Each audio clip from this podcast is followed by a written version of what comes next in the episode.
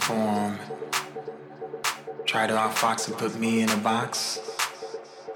Listen to you and not me instead. But how I know it's gonna affect my head.